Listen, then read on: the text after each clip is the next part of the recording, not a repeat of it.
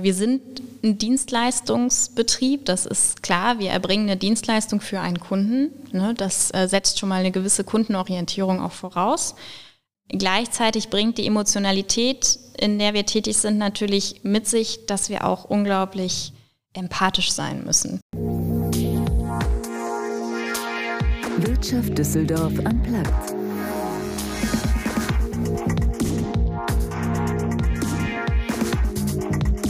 Liebe Zuhörerinnen und Zuhörer, wir, die iFishing GmbH, freuen uns sehr darüber, den heutigen Podcast präsentieren zu dürfen.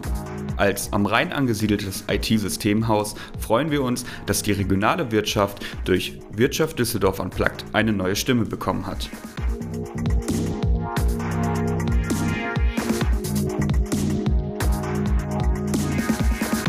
Mit der Gründung einer Schreinerei 1839 in Derendorf legte Johann Frankenheim den Grundstein für das heute bestehende Unternehmen Frankenheim Bestattungen.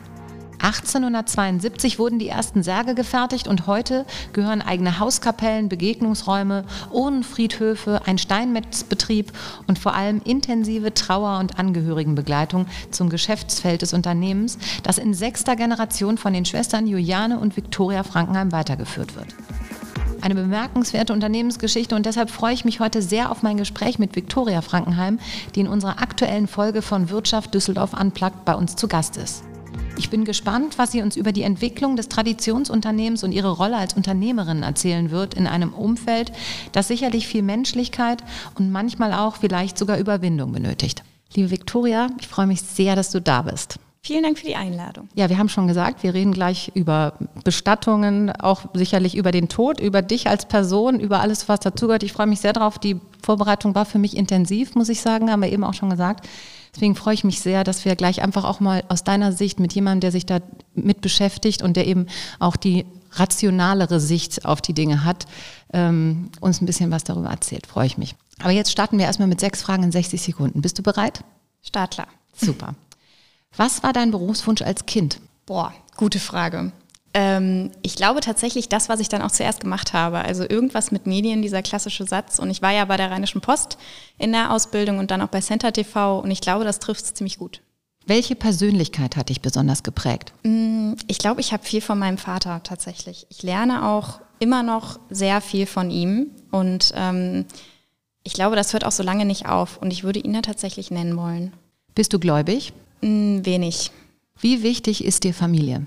Ich arbeite im Familienunternehmen, 24 Stunden, sieben Tage die Woche. Familie ist sehr wichtig. Der schönste Friedhof in Düsseldorf? Der Nordfriedhof.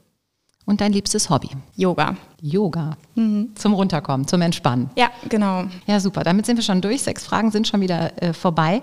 Dann steigen wir jetzt direkt ein, würde ich sagen. Ich habe eben schon gesagt, du bist seit 2017 mit deiner Schwester ins Familienunternehmen eingestiegen. Du hast vorher eine andere Ausbildung gemacht, das hast du eben auch schon mal angerissen. Da sprechen wir vielleicht gleich nochmal drüber. Aber war für dich immer klar, dass das am Ende dein beruflicher Weg sein wird? Nee, überhaupt nicht. Ähm, ich bin immer mit dem Gedanken groß geworden, ich habe ja eine ältere Schwester und die macht das schon. Das war so das, äh, was ich immer gesagt habe, wenn ähm, ich darauf angesprochen wurde. Und im Endeffekt war das nie klar nie so klar. Also eigentlich eher das Gegenteil. Ich mache das nicht und ich habe ja eine Schwester und die macht das dann schon und das kommt für mich gar nicht in Frage. War das Was für die denn klarer? Also hat die immer so kommuniziert, ich würde das machen wollen oder äh, hast nee, du das vorausgesetzt? Das habe ich einfach vorausgesetzt, okay. glaube ich. Also äh, ich habe sie mal gefragt und dann meinte sie, nee, so klar war das für mich im Endeffekt auch nicht.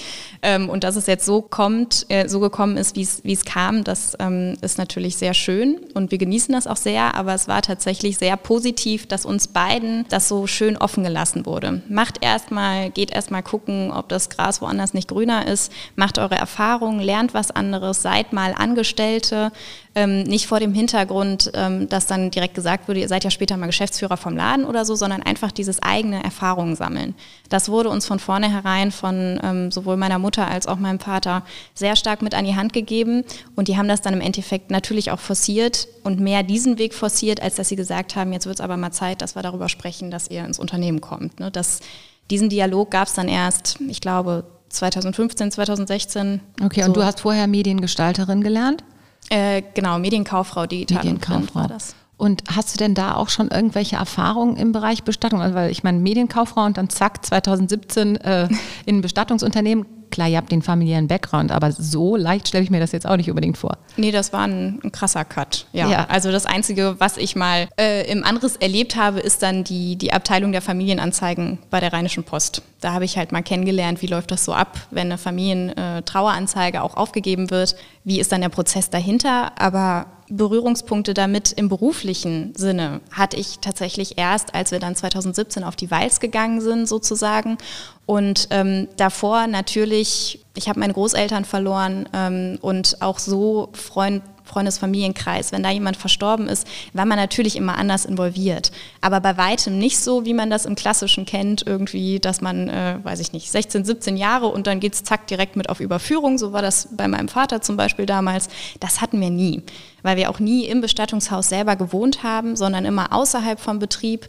Das heißt, es war jetzt auch nicht so, dass bei uns im Keller die Verstorbenen liegen oder so. Das gab's, gab's nicht. Ich das wäre nämlich meine Frage. Ich meine, sowas siehst du ja immer in irgendwelchen Filmen. Ne? Unten ja. wird mal eben kurz ein äh, makaber gesagt, jemand fertig gemacht für die, für die äh, Trauerfeier oder für die, für die Kirche und oben wird mal eben gemütlich gefrühstückt. Das hattet ihr nicht. Das hatten wir nicht. Und das war genau auch der Vorteil und das Gute. Und da bin ich auch sehr dankbar drum. Aber ihr habt eben ein Traditionsunternehmen, du hast es auch eben schon gesagt, das ist ja jetzt ganz losgelöst auch einfach mal von der Aufgabe, die dieses Unternehmen äh, betreibt sozusagen. Aber du hast natürlich in ein, die, du hast eine Nachfolgeregelung angetreten für ein Traditionsunternehmen. Wie schwer ist das auch? Also wie gesagt, losgelöst von den Inhalten, aber du übernimmst natürlich äh, Traditionen, Werte. Wird man darauf irgendwie vorbereitet? Nein. Tatsächlich auch das nicht. Ähm, man muss das Unternehmen, in dem man, in dem man da reinkommt, muss man ja auch erstmal kennenlernen.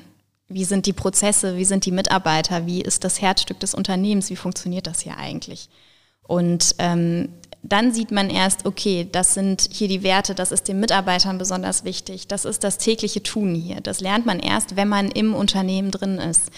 Ich weiß nicht, wie ich da darauf hätte vorbereitet werden können. Das fällt mir jetzt noch schwer zu beurteilen, obwohl ich jetzt ja mittendrin bin. Ähm, das ist was, das ist Learning by Doing. Und natürlich weiß ich, was mein Vater für Vorstellungen hatte. Wir haben auch immer mal wieder etwas mitbekommen, natürlich, ganz selbstverständlich. Aber wenn man dann drin ist und ähm, auch nochmal einen anderen Blickwinkel für die ganze Firmengeschichte bekommt, ist das nochmal was ganz anderes. Mhm, weil ihr eben auch den Abstand hattet. Wie war das als Kind für dich? Also Du wusstest natürlich, weil irgendwann meine Eltern beschäftigen sich mit dem Tod, ist ein Bestattungsunternehmen. Wie geht man als Kind damit um? Mm, das war für mich irgendwie nie ein Problem, weil ich es von vornherein ja wusste.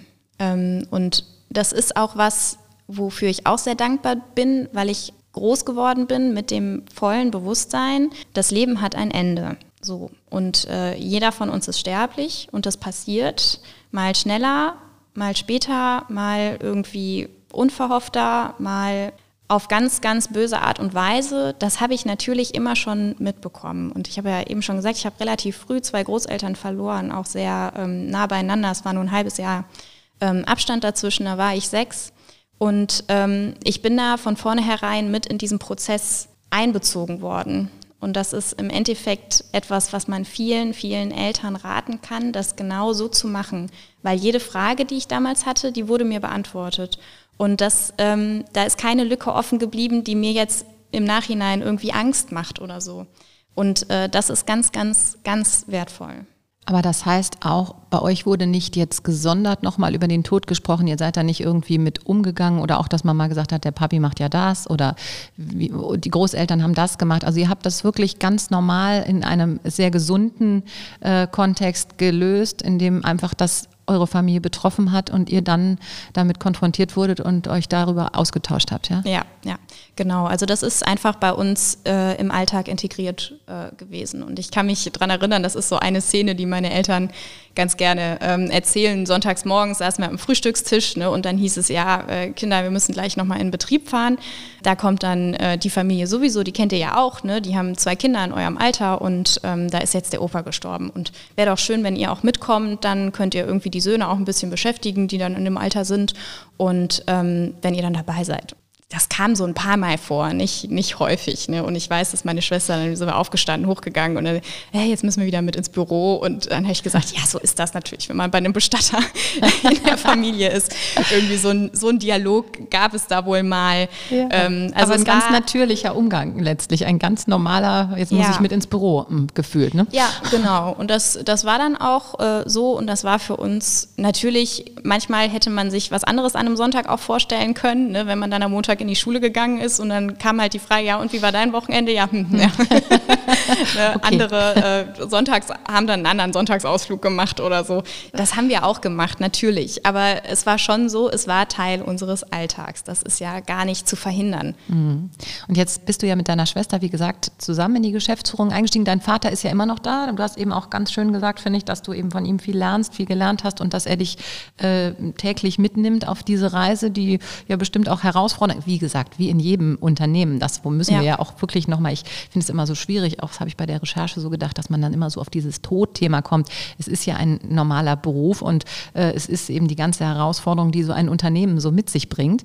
Ähm, und äh, dein Vater nimmt dich, wie gesagt, an die Hand und so und begleitet dich in diesem Prozess, äh, das Familienunternehmen zu leiten. Hast du da noch Raum, um eigene Wege auch zu bestreiten?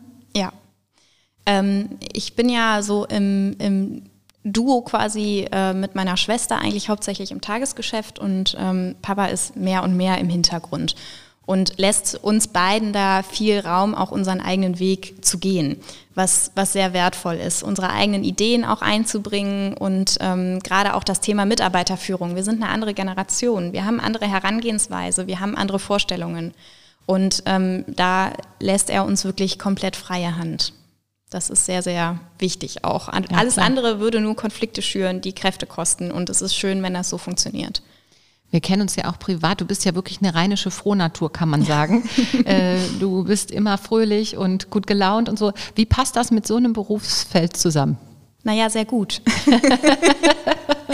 also es wäre ja, es wär ja blöd von mir, wenn ich bei allem Leid, was ich teilweise durchaus auch erlebe, noch mehr Leid für mich selber draufpacken würde. Ne? Das ist ja, das wäre ja dumm. Das heißt, du kannst es gut kompensieren. Einfach, ich kann ne? ich es sehr gut kompensieren und äh, das finde ich auch sehr schön und das erleben wir auch im Miteinander so bei den Mitarbeitern. Ähm, viele Kunden wirklich, die, die kommen bei uns ins Haus und bei uns heult keiner mit, das ist nicht unsere Aufgabe, ne? sondern ganz im Gegenteil. Und unsere Aufgabe ist es auch genau für etwas Lachen und fröhlichem Gedenken auch den Raum zu geben. Und viele Kunden kommen bei uns rein und sagen, Huch, Sie sind ja alle so nett, so freundlich, so offen und man hört ja im Hintergrund auch Leute lachen. Das hätte ich jetzt aber nicht erwartet. Ne? Aber es ist genau, nicht genau so betreten, das. Ne? Nee, so, ja. nee.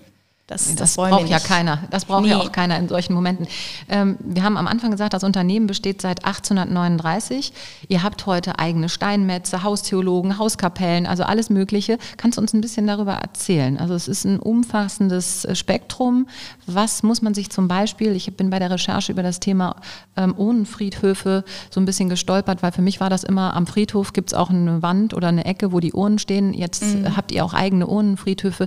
Kannst du uns ein bisschen erzählen, was ähm, euer Unternehmen alles für Geschäftsfelder umfasst? Ja, äh, ich fange einfach mal mit unseren Urnenfriedhöfen an. Äh, das sind Kolumbarien, Inhouse-Urnenfriedhöfe. Äh, die haben wir jetzt in ähm, Garat in der Filiale in der Münsterstraße seit jetzt fast elf Jahren und ähm, in der äh, Niederlassung in Krefeld. Und das sind im Endeffekt, wenn man das mal so bildlich beschreiben möchte, sind das äh, Holzschränke. Ich sage es jetzt einfach mal so platt, damit jeder, jeder irgendwie ein Bild, ein Bild im Auge hat, ähm, mit kleinen Nischen drin, in die ähm, zwei Uhren reinpassen oder auch fünf Uhren. Das wären dann so Familiennischen und da können Uhren beigesetzt werden. Die verbleiben dann da für zehn Jahre und äh, werden dann entweder, man hat die Wahl, das dann zu verlängern, wenn man noch möchte, wenn man sagt, okay, fünf Jahre möchte ich das Grab noch aufrechterhalten, ähm, dann ist das möglich. Ansonsten kümmern wir uns darum, dass dann eine Abschlussbeisetzung stattfindet auf einem Friedhof in der Nähe von Koblenz. Das ist eine anonyme Beisetzung, die dann quasi zum Schluss stattfindet, weil die Urne ja irgendwann dem Erdreich zugeführt werden mhm. muss ähm, das ist eine sehr schöne Art und Weise, eine neuere Art und Weise der Urnenbestattung, weil wir haben eine Heizung, wir haben eine saubere Toilette, wir haben Licht und ein Dach. Mhm. Das ist äh, für viele ältere Damen, ähm, die ihren Mann verlieren, zum Beispiel ganz, ganz wertvoll. Wir haben einen Parkplatz direkt um die Ecke oder im Innenhof sogar. Man kann 24 Stunden, sieben Tage die Woche, wann immer einem die Trauer übermannt, kann man hinkommen und demjenigen gedenken. Und das ist ähm, wirklich ein Konzept, was, was super angenommen wird, was wir in Trägerschaft zusammen mit der Heilsarmee im Moment ähm, umsetzen und äh, was einfach irgendwie einer anderen Art und Weise des Trauerns auch entspricht.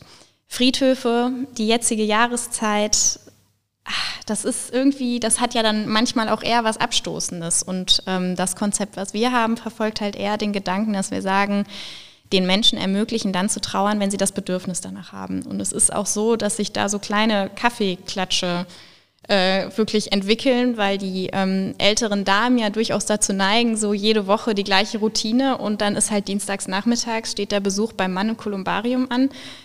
Und ich habe das schon öfter gehabt, dass ich dann irgendwie da durchlaufen wollte, um irgendwie alte Blumen wegzuräumen oder einfach mal nach dem Rechten zu gucken und ich komme rein und sehe, da sitzen zwei und ja, Entschuldigung, ich komme später nochmal wieder und dann zwei Stunden später sitzen die da immer noch. Sitzen die da immer noch. Der Kreis hat sich erweitert. Also wir müssten echt mal mit dem Gedanken spielen, da irgendwie einen Kaffeeautomaten aufzustellen. Ich glaube, der wäre äh, heiß begehrt. Ja. Schön. Und dann, also Kolumbarium ist klar. Und dann habt ihr aber auch einen eigenen Steinmetzbetrieb. Genau. Ihr habt äh, Trauerbegleitung, das, da sprechen wir auch sicherlich gleich nochmal drüber. Ähm, aber ihr habt ja eben, weiß ich nicht, Hauskapellen. Was ist denn eine Hauskapelle zum Beispiel?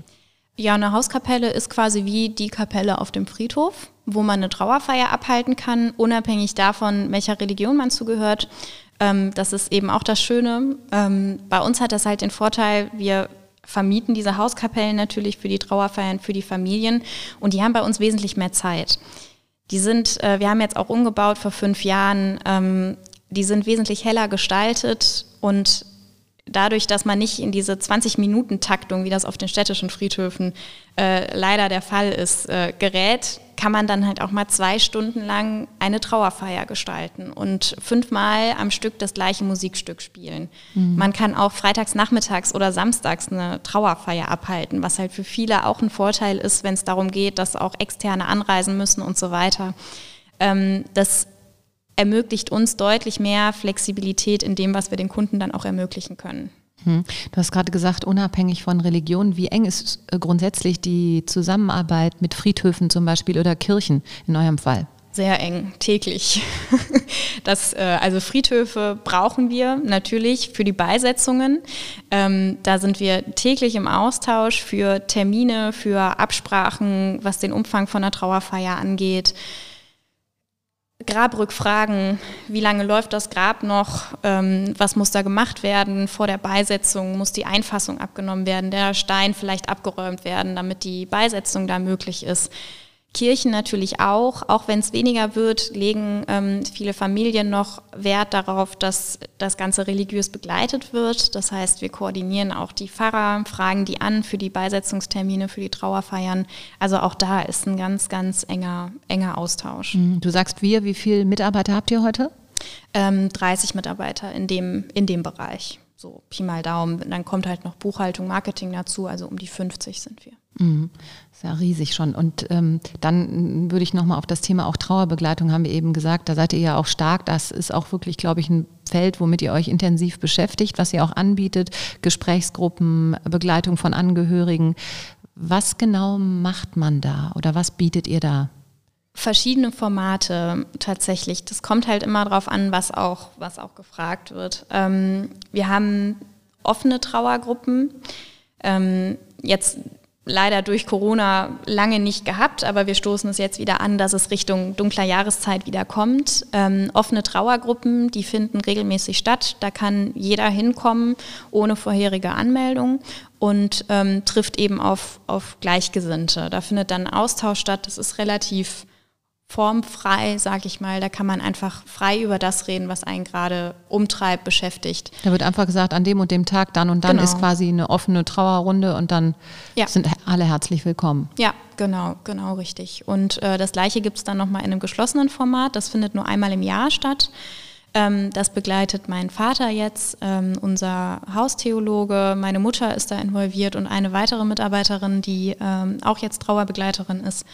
Ähm, die machen das in einem geschlossenen Format. Das sind dann zehn Abende, die stattfinden ab November und wo innerhalb der, derer dann quasi der ganze Trauerprozess einmal aufgearbeitet wird. Das heißt, man kann erlernen, die Leute zu begleiten, ja? Genau, genau. Es gibt verschiedene Fortbildungen auf dem Feld und das ist ein, ja, ist ein Beruf, den man, den man erlernen kann, genau.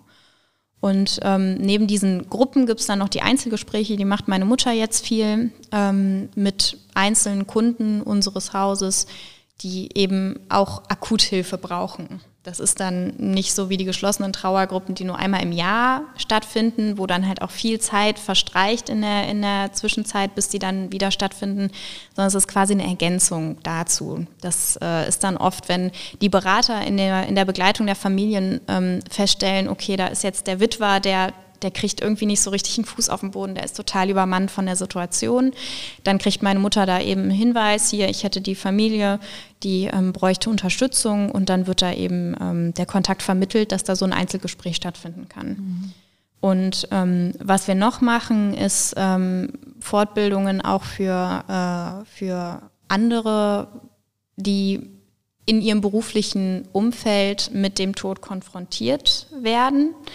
Und, das ist nämlich ähm, auch so eine ähm, Frage. Das ist ja auch nochmal eine ganz andere Situation. Menschen, die äh, vielleicht den Tod erleben, ohne direkt involviert zu sein und trotzdem das volle Breitseite, sagen wir mal, abbekommen. Ne? Ja, ja, also. genau. Also Altenpfleger, Hospizmitarbeiter mhm. ähm, oder ja, auch die, die in der Tagespflege tätig sind, äh, die können sich auch an uns wenden. Und ähm, da gibt es dann auch so eine Art Workshop, in der man dann lernt, wie gehe ich damit um, wenn ich jetzt einen Patienten ähm, verliere, der dann von jetzt auf gleich nicht mehr Tag meines Alltags ist. Das ist ja auch, ähm, das kann ja auch sehr einschneidend sein. Muss nicht, aber wenn, dann kommt es halt doch dicke. Ne? Und mhm. ähm, da ist es halt auch wichtig, irgendwie so ein bisschen Handwerkszeug mit an die Hand zu geben. Was kann ich tun, wenn mir das das nächste Mal passiert, dass ich einfach ein bisschen sicherer für mich bin? Mhm. Du hast gesagt, das macht deine Mutter, also das ist im Moment ein Bereich, den du nicht abdeckst, aber wie eng ähm, ist so eine Verbindung zu Angehörigen? Baut man da, ähm, gerade wenn man sich länger mit Themen beschäftigt oder auch vielleicht das Schicksal nachvollziehen kann oder ist besonders schlimm oder besonders schön vielleicht auch, weil jemand einen schönen Tod gefunden hat, das ist ja egal wie, in welche Richtung. Baut man da eine Verbindung auf oder untersagt man sich das? Das ist so eine Grenze die man sieht, die im Idealfall irgendwo in der Mitte von den beiden genannten Optionen stattfindet. Ähm, natürlich wird man irgendwie, das kommt natürlich auch auf die Familie an, aber man wird für die Zeit äh, zu irgendwie so einer Art Familienmitglied, ne? weil man ja ziemlich viel mitbekommt. Und jemand halt bei euch wahrscheinlich auch sucht, ne? Gerade ja. wenn sie unsicher, man ist traurig und man findet, wie du es auch am Anfang so schön beschrieben hast, bei euch ist es nicht gedrückt, sondern man findet einen Partner, der einem hilft und der einem vielleicht auch ja aus der Trauer heraus hilft. Ne?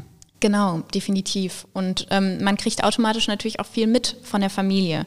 Familiengeschichte, äh, Streitereien, die es irgendwie in jeder Familie ja gibt, natürlich. Und ähm, man ist quasi dafür zuständig, denjenigen, den der da verloren wurde, den geliebten Menschen, den umsorgt man ja auch. Ne? Mhm. Also wir haben diesen Verstorbenen ja dann in unserer Obhut und wir sind ständiger Begleiter der Familie des Verstorbenen und nehmen unglaublich viel Arbeit auch ab und ähm, beraten das ist, das ist teilweise sehr intensiv und da ist man natürlich auch sehr nah dran. Gerade in den emotionalsten Momenten, ne, in den intensivsten und, und ja. auch sehr persönlichen Momenten, muss man ja auch sagen. Das ja. ist ja, sind ja auch oft, finde ich, Trauer ist ja auch sowas, das ist ja in unserer Gesellschaft leider, muss man sagen, eigentlich nicht en vogue. Also das ist was, was man gerne versteckt nach vorne und eigentlich sich das nicht so anmerken lässt.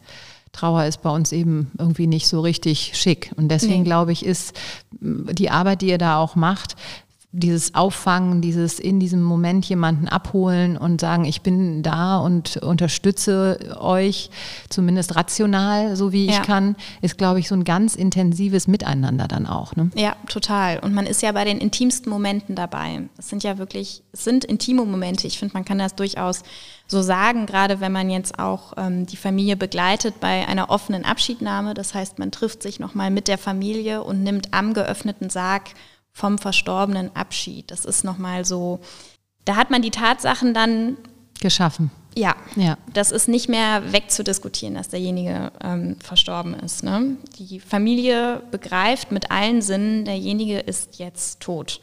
Und ähm, wenn man diese Tatsachen schafft, das ist natürlich unglaublich einschlagend. Und da sind wir halt permanent greifbar, Dabei. da in der Nähe und begleiten die Familie. Und das ist, glaube ich, was, was dann automatisch eine Bindung erzeugt. Mhm. Nichtsdestotrotz ist es natürlich auch wichtig, dass man für sich selber und auch ich für mich in meiner täglichen Arbeit die Balance halte. Und das äh, muss man lernen. Man überschreitet die Grenze, das habe ich auch schon gemacht und dann weiß man, okay, da war jetzt wohl meine Grenze. Vielen Dank dafür. Mhm. Und das stelle ich mir auch gar nicht so leicht vor, ne? weil jeder ja nee. auch ein anderes, eine andere Sensibilität hat in dem Moment, auch gerade in der eigenen Trauer. Jeder trauert anders, jeder braucht was anderes. Ja. Also das ist für euch sicherlich auch eine Herausforderung. Wie gehe ich, trete ich dem anderen eigentlich gegenüber, also diesen trauernden Menschen, die vor ja. einem sitzen? Ne? Ja. Ja, das ist so die Herausforderung vor jedem Gespräch. Ne? Wer kommt da jetzt durch die Tür? Wie sind die drauf? Brauchen die jetzt erstmal jemanden, der einfach nur zuhört, wie schrecklich die letzten Tage waren? Brauchen die jemanden, der jetzt hier Zahlen, Daten, Fakten auf dem Tisch liegt, so ganz faktenbezogen, sachlich. ganz mhm. sachlich. Ne? Und später kommt dann irgendwann erst die Emotionalität und wenn sie dann kommt, aber dann auch mit Krawall. Ne?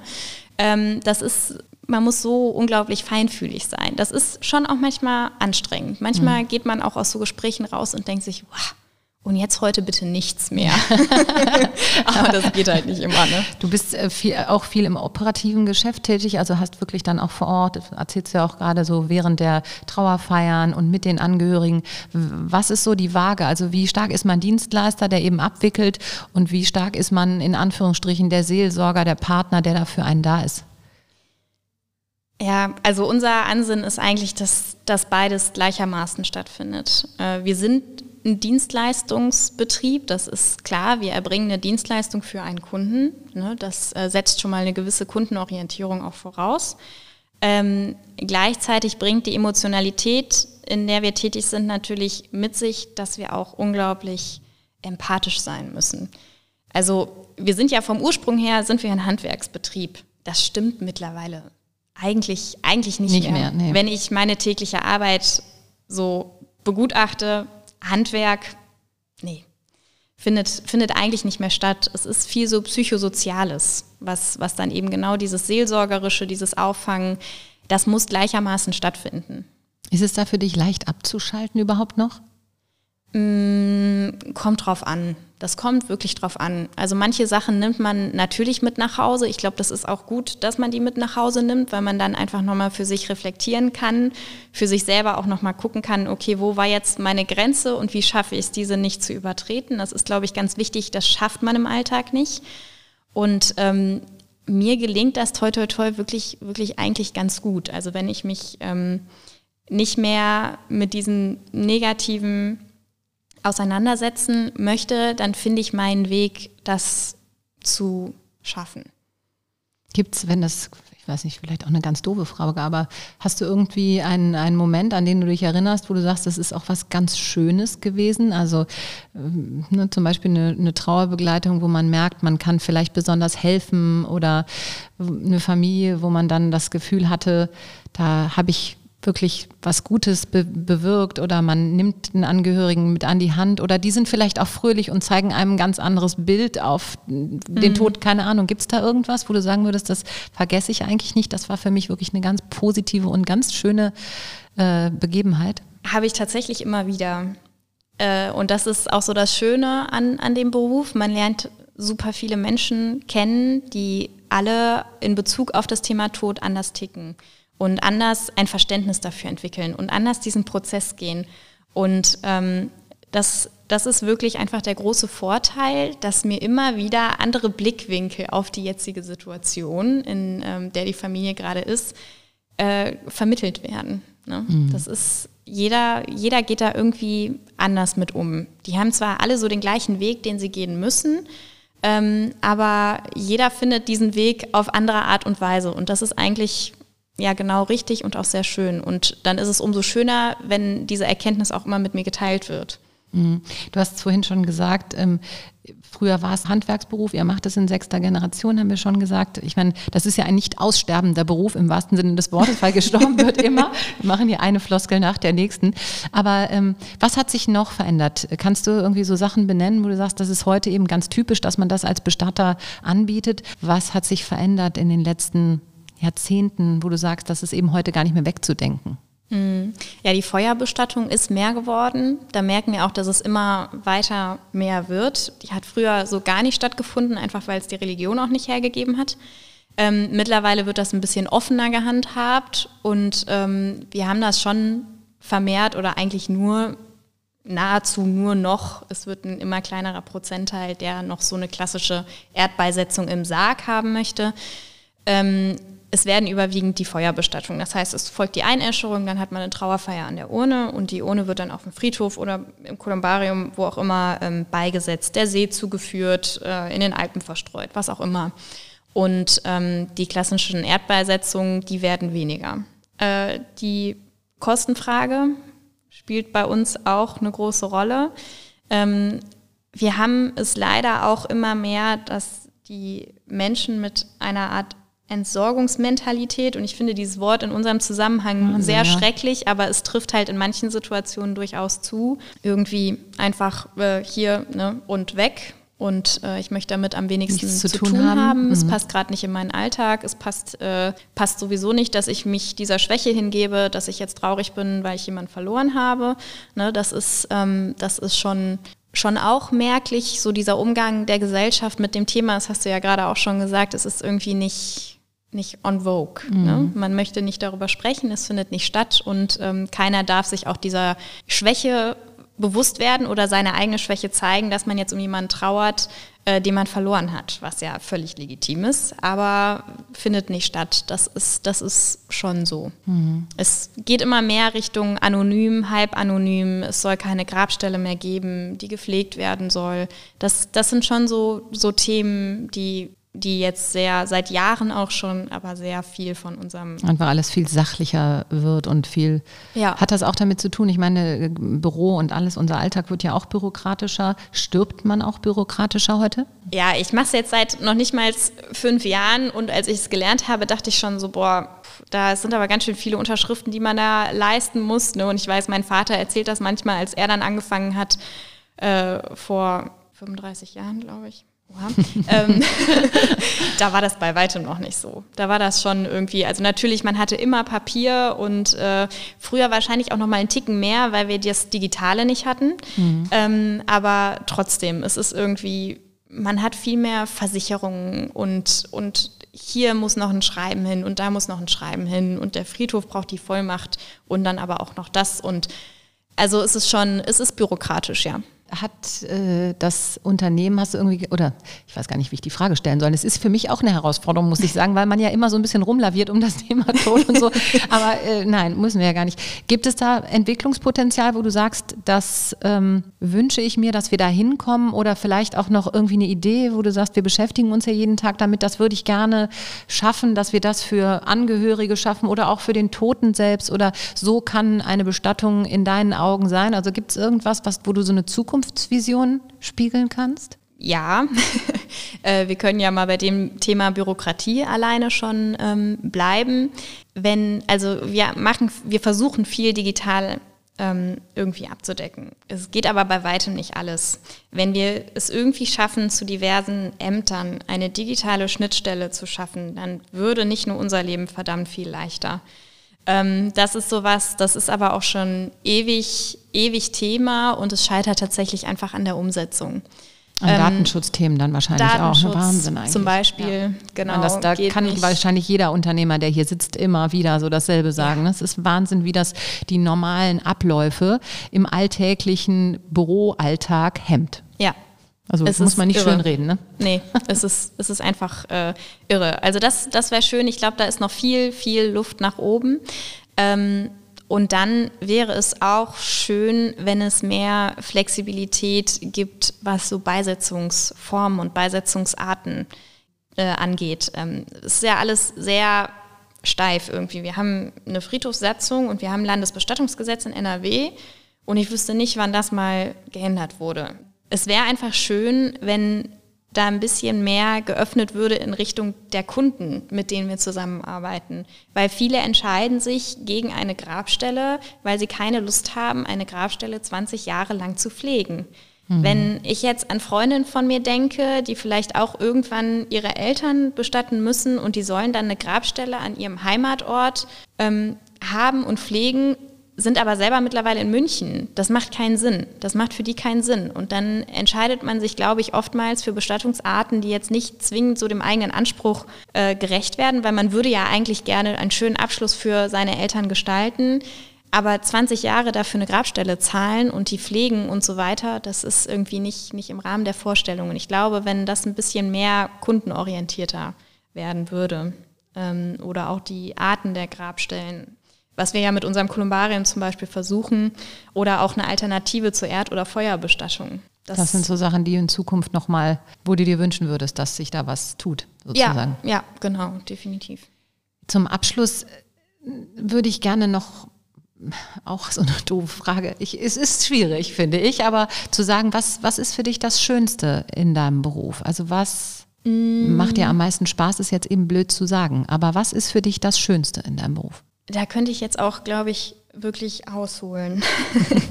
ähm, bei uns findet noch wirklich ganz, ganz echte Wertschätzung statt. Das ist wirklich großartig. Das ist nicht die Regel. Ne? Es passieren mal Fehler, klar, überall, das ist so, wir sind auch nur Menschen, aber wirklich der Großteil kommt oder tritt uns mit einer solchen Wertschätzung für das, was wir täglich tun, gegenüber. Das ist immer wieder ein sehr, sehr schönes Gefühl, das wirklich vom Kunden so gespiegelt zu bekommen. Und ich mag das total äh, und finde das immer wieder spannend und schön bei Familien, die sich wirklich viel Arbeit und viel Mühe machen mit der Gestaltung einer Trauerfeierlichkeit. Da wirklich zu gucken, wie kann ich denen jetzt jeden Wunsch erfüllen. Und wenn das dann alles klappt oder nahezu alles klappt, und ich nach Hause gehe und sage, yeah. Also ich gehe manchmal, ja, Entschuldigung, manchmal gehe ich nach Hause und denke mir, boah, jetzt aber, Super, das ja. war mega. Ja, ne? Natürlich, ne? das ist meine, mein Job, mein, meine Klar. Aufgabe. Und ähm, wenn, wenn ich das dann merke, das ist so das, das Schönste, das ist ganz großartig. Ja, weil man in deinem Fall ja wirklich sagen kann, du hast nicht nur einen Job gemacht und dein vielleicht Tageswerk äh, erfüllt, sondern du hast eben auch andere Menschen glücklich gemacht. Ne? Ja, ja. Ich glaube, das ist so das, was ja eigentlich so irre ist daran, dass man in der Lage ist, wenn man es schafft, die richtig abzuholen, äh, in der Lage ist, die wieder irgendwie ein bisschen Glück zurückzugeben ne? und ein gutes Gefühl. Genau, genau. Trotz der Situation, in der sich die Familie ja befindet, aber wenn die aus der Situation rausgehen und sagen, das hat sich jetzt ganz, ganz richtig angefühlt, mhm. das sind so, das sind echt schöne, schöne Erlebnisse. Ja, schön. Wir äh, machen am Ende der, äh, jeder Folge auch immer noch eine Zuhörerfrage und die ist ganz banal, aber die wollen wir natürlich hier auch machen und deswegen, ich, ich würde dich fragen, wie, wie denkst du, findet man für sich den richtigen Bestatter, in Anführungsstrichen? Ich glaube, es ist Bauchgefühl. Ich glaube, das ist dann im Endeffekt, wir sind ein Dienstleister und es muss stimmen, man muss ein gutes Gefühl haben. Ähm, und es schadet nicht, und das gebe ich auch gerne den Zuhörern mit an die Hand. Wenn man in der Situation ist, hat man da nicht zwingend so den Nerv zu, aber vielleicht auch schon im Vorhinein einfach mal anzurufen und nachfragen, so mal hören, wie ist derjenige am Telefon, was habe ich für ein Gefühl, was habe ich für einen Eindruck.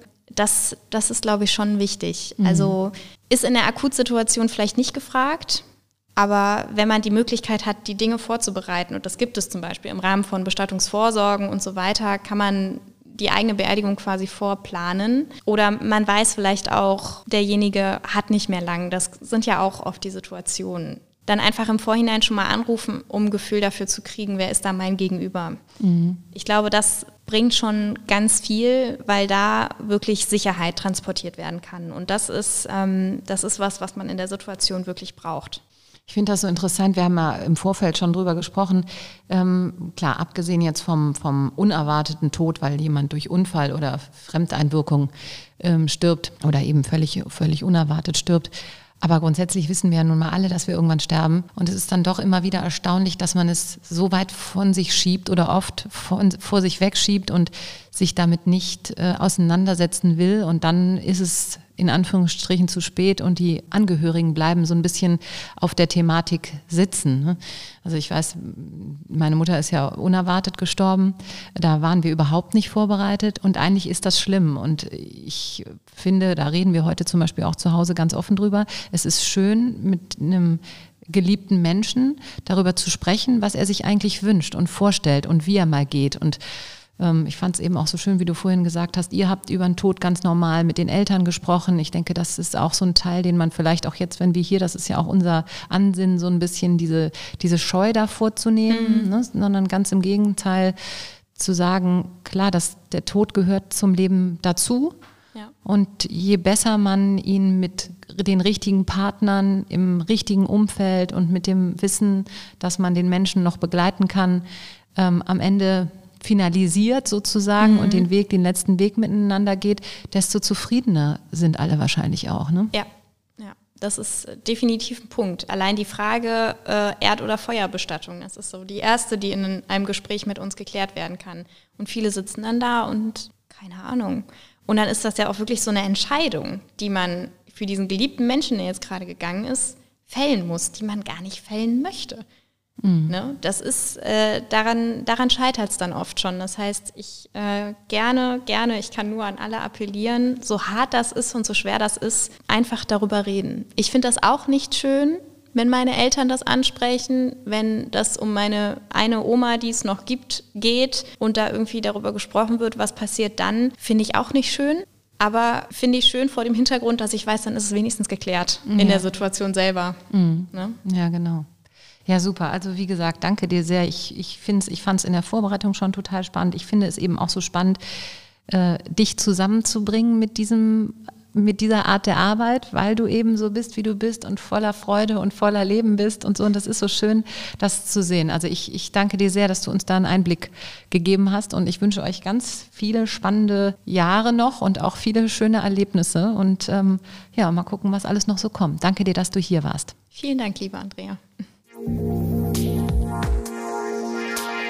Wirtschaft Düsseldorf am Platz.